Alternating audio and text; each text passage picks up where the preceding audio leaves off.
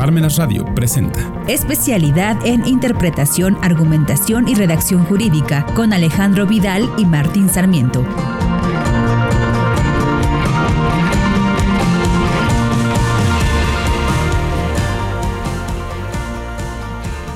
¿Qué tal estimados amigos? Muy buenas tardes. Bienvenidos a un nuevo programa de especialidad de interpretación, argumentación y redacción jurídica. Me encuentro nuevamente con el licenciado Alejandro Vidal y el día de hoy pues vamos a continuar platicando relativo a lo que es la interpretación del derecho. Ya hablamos de lo que son los métodos de interpretación, las posturas, primero, los métodos y los resultados.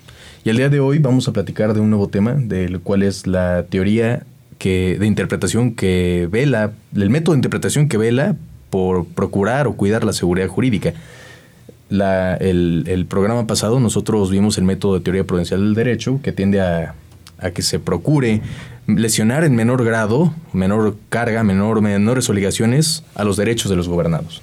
Sí, bueno, haciendo una pequeña recapitulación del, acerca de los programas que hemos venido comentando, hablamos acerca de lo que son los métodos literales o exegéticos, el método histórico, el método teleológico y el método eh, sistemático hablamos acerca de las problemáticas que van a ir surgiendo, que van a ir naciendo de estos tipos de métodos de interpretación jurídica.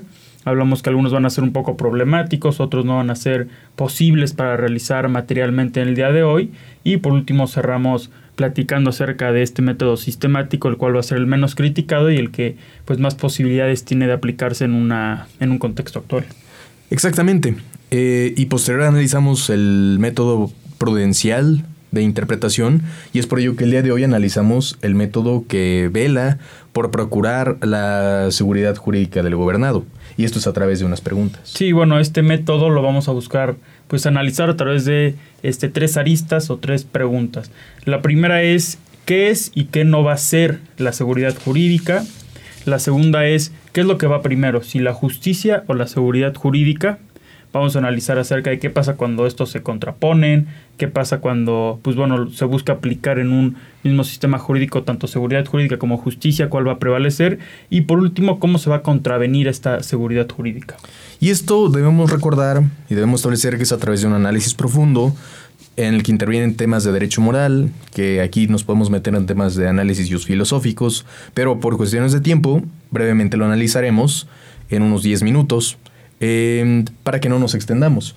Y, y, esto es para hacerles la invitación de que para que eh, eh, hagan un extenso análisis de este método, se inscriban en la especialidad de interpretación, redacción y argumentación jurídica, en el que paradójicamente, a pesar de que es más extenso, es mucho más fácil. Y bueno, para responder la primera pregunta y ya entrar pues un poquito más de lleno acerca de estas tres preguntas es eh, ¿cuándo va a ser seguridad jurídica y cuándo no?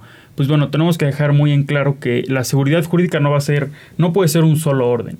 ¿Por qué? Porque si únicamente lo entendemos lisa y llanamente como lo que está permitido, prohibido y lo que estamos obligados a hacer como partícipes de una sociedad, pues aquí vamos a caer en lo que son los sistemas de gobierno totalitarios, los sistemas de gobierno autoritarios, ¿no? Únicamente vamos a tener estas tres opciones, por así decirlo de alguna manera, lo que está permitido, prohibido y lo que estamos obligados a realizar y pues bueno, no va a dejar espacio a que nosotros podamos realizar algún otro tipo de interpretación acerca de estas normas jurídicas. No obstante, aquí lo que sucede es que si solo sabemos qué está permitido, prohibido y obligado en un aspecto de orden de forma lisa llana, dio como resultado la Primera Guerra Mundial, la Segunda Guerra Mundial, el, y, como consecuencia el lanzamiento de, las bombas de Hiroshima y Nagasaki, eh, la, la posguerra, la guerra de guerra Rusia, la guerra de Rusia y Ucrania y todas las guerras.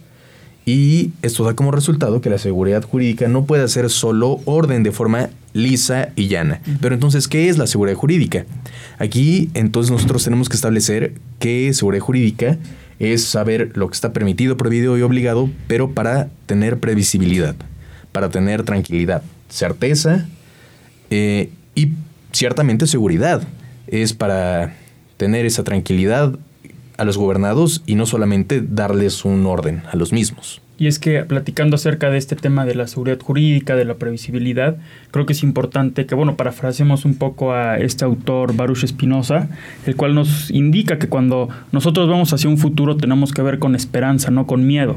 Porque si nosotros cuando vemos hacia el futuro vemos miedo, vemos incertidumbre, pues no va a haber una seguridad jurídica como tal en una sociedad. Exactamente. Entonces, la seguridad jurídica es para dotar de esperanza. y no solo una, un orden de forma llana. Ahora bien, para contestar la segunda pregunta, ¿qué es primero? ¿La seguridad jurídica o la justicia? Aquí nosotros debemos adentrarnos. Aquí hay dos posturas, que la seguridad jurídica y la justicia se contraponen o que se complementan. Y esto es en atención a la postura neoconstitucionalista, pospositivista y la garantista. Eh, y en atención a esto es que se debe de distinguir, ¿no? Claro, aquí pues bueno, ya tenemos que empezar a hablar acerca de lo que es el derecho y lo que es la moral, porque tenemos que entender que la moral también van a ser normas pero la principal crítica a estas normas eh, morales es que pues no van a tener una consecuencia jurídica y no vamos a saber pues quiénes establecieron o quiénes dieron origen a este tipo de normas morales. No obstante, no obstante estas también son un conjunto de normas aceptadas por la mayoría que igual que la norma jurídica regula la, conducta externa del ser humano en la sociedad. Pero como evidentemente dijimos, eh, no hay una consecuencia jurídica y no sabemos quién las crea. Pero de aquí deriva de la moral, la justicia y del derecho la, la seguridad jurídica. Pero entonces, ¿qué es primero? Sí, porque aquí también tenemos eh, dos teorías, ¿no? Dos posturas, más que nada. La primera, pues bueno, nos establece que para que se cumpla la moral se necesita del derecho. Y la segunda nos dice que el derecho va a ser de la propia moral. Entonces, estas son dos posturas completamente contradictorias o que se contraponen una, una con la otra, ¿no? Una nos está estableciendo que para que la moral se cumpla se necesita el derecho. Y la otra nos dice que para que el derecho exista, pues tiene que nacer a través de la moral. Exacto, el primero dice que primero es el derecho, es decir, la seguridad jurídica, y el segundo dice que primero es la justicia, es decir, la moral. Y mm, respecto a esto, nosotros podemos determinar que el derecho nunca va a estar despegado de la moral, independientemente de... Claro, siempre van a ir juntos. Claro, independientemente de cuál sea primero, siempre van a ir juntos. El derecho y la moral siempre van unidos. Tal es el ejemplo de no matarás, el mandamiento, pues está el delito de homicidio. No robarás, pues el delito de, de robo. Y aquí pues surge un problema. Sí, y aquí pues bueno, cuando analizamos estas normas morales, pues también nos hacemos la pregunta de qué pasa si estas normas morales contravienen lo que son los derechos de una sociedad, pues aquí tiene que existir alguna limitante, alguna barrera acerca de estas normas. Y lo que vamos a encontrar aquí va a ser la justicia. Y esta justicia la vamos a poder ver reflejada en lo que son los derechos fundamentales. Exacto, exacto que los derechos fundamentales en sí no sean los lo, el, lo justo, sino que lo justo sea lo establecido por las sociedades y que la limitante sea los derechos humanos.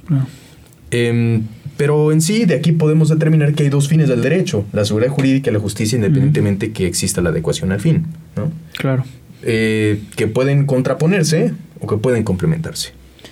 Y... Al complementarse, al, contraponerse, pues da como resultado que exista la adecuación al fin para elegir cuándo seguridad jurídica y cuándo justicia. Sí, bueno, eh, cuando estos se contraponen, como bien mencionas, se tiene que hacer una adecuación para ver en qué momento nosotros vamos a inyectar más justicia o en qué momento nosotros vamos a inyectar más seguridad jurídica. Esto haciendo que, más que una ponderación, tenemos que adecuar eh, cuál va a ser el fin de esta situación determinada, de esta situación en específico en la cual pues muchas veces va a ser pues más seguridad jurídica y otras veces va a ser más justicia.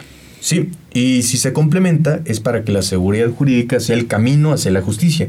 Y esta postura es particularmente lo que atiende este método que estamos analizando, el método que apela por, por velar por la seguridad jurídica. Y ahora bien... Ahora, pues, bueno, tenemos la tercera pregunta acerca de pues, cómo se va a contravenir esta seguridad jurídica. Eh, ya hablamos de cuándo es y cuándo no es seguridad jurídica, que es qué es lo que va a ser primero, si es la justicia o la seguridad jurídica. Y por último, como tercera pregunta, hablamos de cómo se contraviene. Pues bueno, se va a contravenir lo que es este, la seguridad jurídica cuando no existe certeza, cuando nosotros como ciudadanos no conocemos las reglas del juego. Eh, llevándolo a un marco un poco más jurídico cuando no existe previsibilidad, cuando nosotros como partícipes de una sociedad no conocemos acerca de qué es lo que está permitido, qué es lo que está prohibido y a qué estamos obligados como ciudadanos y por lo tanto nos causa miedo, no esperanza, como ya platicamos. Y esto ocurre cuando la norma no cumple ciertas características que ya hemos platicado en diversos programas pasados y también cuando no cumple ciertas características del sistema jurídico que también hemos platicado. Correcto. Tal es el ejemplo de la generalidad, de la prospectividad y de la permanencia. Y también otras características. Sí, bueno, también aquí podríamos agregar lo que es la coercitividad, lo que es la claridad de las normas, evidentemente para no tener pues conceptos ambiguos, conceptos vagos, ¿no? Hablando acerca de lo que es la ambigüedad, la vaguedad y pues la coercitividad, ¿no? Que siempre tiene que haber, tiene que estar aparejada una sanción conforme a la norma jurídica. Exacto, la generalidad pues no deben existir normas ad hoc no son para una persona o un grupo de personas en particular, como la ley Televisa. La prospectividad debe regir hacia el futuro, no hacia el pasado, salvo que exista la el problema de la retroactividad o ultraactividad la retroactividad por teoría de derechos adquiridos o actos consumados. Y la permanencia, pues no pueden estar cambiando continuamente, de lo contrario, vulnera la seguridad jurídica. Sí, la previsibilidad que bien estamos comentando en este episodio. Y aquí también debe de cumplir el sistema jurídico con ciertas características, si no, también se vulnera la seguridad jurídica. Tal es el ejemplo de la unidad. Solo hay un, sistema, jurídico por cada estado. Y también la coherencia. Debe existir coherencia en cada sistema jurídico. No, no debe haber contradicciones. No, no, debe haber antinomias. De lo contrario, se deben se debe interpretar para resolverlas o en su caso se debe se debe de resolver la antinomia. Claro, o también tiene que ser jerárquico. ¿A qué nos referimos con que sea jerárquico? Que siempre van a existir tanto normas principales como normas secundarias, van a existir normas que van a ser más importantes que otras y cuando hablamos acerca de que pues bueno, este sistema sea completo, es que no existan lagunas legales, no existan anomias, las cuales, pues bueno, van a ser una falta de interpretación, van a ser una falta de aplicación de la ley en un ordenamiento jurídico, los cuales, pues bueno, se van a poder solucionar a través de lo que son los principios generales del derecho, a través de lo que es la doctrina o, bueno, la jurisprudencia también nos puede ayudar con estas anomias en una norma jurídica, con esta eh, laguna legal. Y debemos mencionar que también el sistema jurídico no debe ser repetitivo, no debe ser redundante, es decir, no debe haber repeticiones de lo mismo en cada norma jurídica. Y el sistema jurídico debe de cumplir estas características, de lo contrario vulnera la previsibilidad de los gobernados. Y bueno, son eh, hacer, esto es otro método, el cual les estamos eh, comentando, a través del cual se busca velar por precisamente, yo creo que uno de los puntos más importantes, la seguridad jurídica, ¿no? Que realmente nosotros como ciudadanos, como gobernados, tengamos eh, claro qué es lo que sí podemos hacer, lo que no podemos hacer y lo que estamos obligados a hacer. es una recapitulación un poco importante acerca de pues, las características que tiene que tener pues, un sistema jurídico que sea como bien comentamos, que sea claro, que sea completo, que sea permanente, que no esté cambiando con lo que es el traspaso del tiempo. Y pues bueno, este fue otro método. Posteriormente vamos a estar hablando acerca de otros tipos de, métodos de interpretación. Como bien recordarán, ya hemos hablado acerca de las teorías o posturas de la interpretación jurídica. Ahorita estamos hablando acerca de los métodos de interpretación. Y por último vamos a concluir o vamos a cerrar con los resultados. ¿no? Ya que tenemos una postura, ya que aplicamos un método, ¿cuál va a ser este resultado? Esto puede parecer muy teórico, pero es evidentemente práctico a la realidad toda vez que si se vulnera la seguridad jurídica es procedente un juicio de amparo. Por eso es de tal importancia que tengamos conocimiento de todo esto. Porque si hay una norma que vulnera la seguridad jurídica, un acto que se fundamenta con una norma que vulnera la seguridad jurídica, es del todo procedente un juicio de amparo. Entonces es conveniente que tengamos conocimiento de todo esto en la, teoría para que lo apliquemos en la práctica.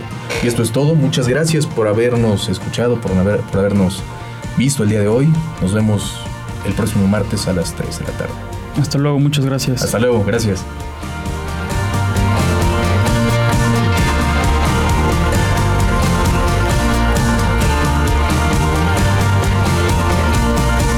Palmenas Radio presentó Especialidad en Interpretación, Argumentación y Redacción Jurídica con Alejandro Vidal y Martín Sarmiento.